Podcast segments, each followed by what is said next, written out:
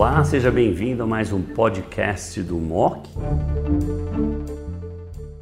Olá a todos, bem-vindo ao MOC Highlights da ASCO 2021. Nós vamos falar hoje sobre câncer de próstata, os trabalhos mais impactantes, com a presença do Dr. Daniel Vargas, que é um oncologista clínico, expert na área de oncologia e que hoje trabalha na Oncoclínicas de Brasília. Daniel, bem-vindo. Obrigado, Fernando. O estudo Vision, que incluiu talvez 831 pacientes, comparando o lutécio PSMA contra o braço, que envolve desde suporte até alguma terapia em pacientes que já tinham sido expostos à quimioterapia, no máximo duas, e pelo menos uma, um dos inibidores do andrógeno de última geração, mostrou claramente um ganho de sobrevida. Minha impressão é que outra vez, baseado no acesso, se tiver disponível, representa uma opção provavelmente preferencial naqueles pacientes que não têm mutação né, ou alteração de genes de reparo, que já falharam pelo menos AB ou ENZA, ou eventualmente os dois, docetaxel, uh, e que seria o que teria lutécio como a próxima opção. A gente tem que lembrar que o lutécio foi superior num fase 2 randomizado a cabazitaxel, um estudo com 200 pacientes, onde ele quase dobrou a taxa de resposta de PSA, melhorou a sobrevida livre de progressão bioquímica, além de ter sido menos tóxico. Portanto, eu acho que o Lutes PSMA vem para ficar.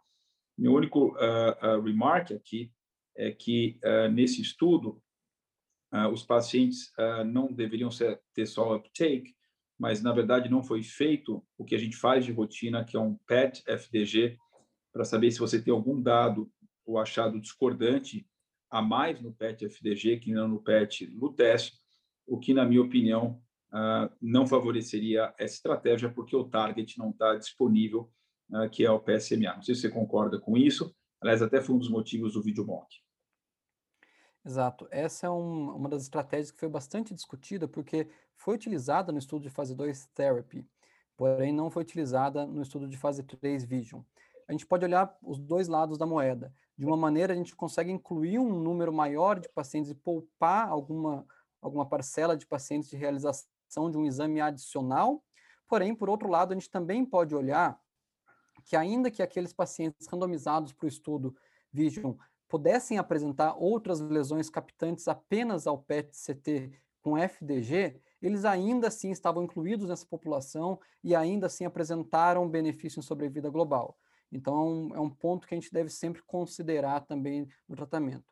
Um outro ponto ainda é que na prática clínica a gente costuma às vezes acompanhar esses pacientes utilizando PET, CT, PSMA como exame de avaliação de resposta, porém no estudo as avaliações de resposta objetiva foram utilizados apenas os exames padrão de radiologia, como tomografia, ressonância ou cintilografia óssea. Muito bom. Então acho que realmente fica como uma estratégia a ser considerada e quem falhou pelo menos uma linha dos novos, dos novos hormônios e também de quimioterapia. Acho que lutécio fica, outra vez dependendo, obviamente, do acesso. Ah, o segundo ponto que eu acho importante, o estudo PIS mostrou que ADT ah, mais AB, com ou sem radioterapia, e aí entra o subgrupo também com docetaxel, ah, melhorou a sobrevida livre de progressão radiológica do que AB e ADT ou seja, terapia tripla versus terapia dupla, independente da rádio. Ah, melhorou em mais ou menos dois anos e meio a sobrevida de progressão radiológica, sem benefício em sobrevida global. Minha pergunta é: a gente deve recomendar terapia tríplice para algum paciente específico, ou a gente deve ser mais prudente esperar dados sobre vida global, ainda mais lembrando que no Enzamet, ah, como a gente falou, né, você mencionou também, a DT ENZA e DOSE não foi melhor do que a DT, bicalutamida, unilutamida, ou flutamida e docetaxel. Exato, esse é um ponto que a gente deve considerar. Eu acho que os pontos mais relevantes desse estudo vão ser as, as análises de biomarcadores para a gente selecionar aqueles pacientes que, porventura, possam necessitar de uma terapia tripla. O que a gente pode considerar do ponto de vista prático, talvez em considerar uma terapia tripla, seja aqueles pacientes que iniciaram tratamento com ADT e um novo agente antihormonal e não apresentaram uma resposta satisfatória inicialmente, talvez esses pacientes sejam aqueles candidatos a receber uma terapia tripla com adição de quimioterapia posteriormente, porém ainda não está nada muito claro.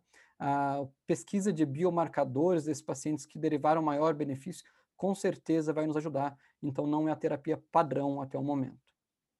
É, eu concordo, eu acho que ainda não, não dá para falar que é padrão. Até o Karim Fizazi, no último slide, pergunta se a gente deve negar terapia tripla, ah, baseado num ganho de dois anos e meio de nível de progressão radiológica, mas acho que sobrevida global ainda fica como o padrão ouro. E, e um trabalho importante que a população negra tem uma biologia de doença, né, ah, diferente da população caucasiana.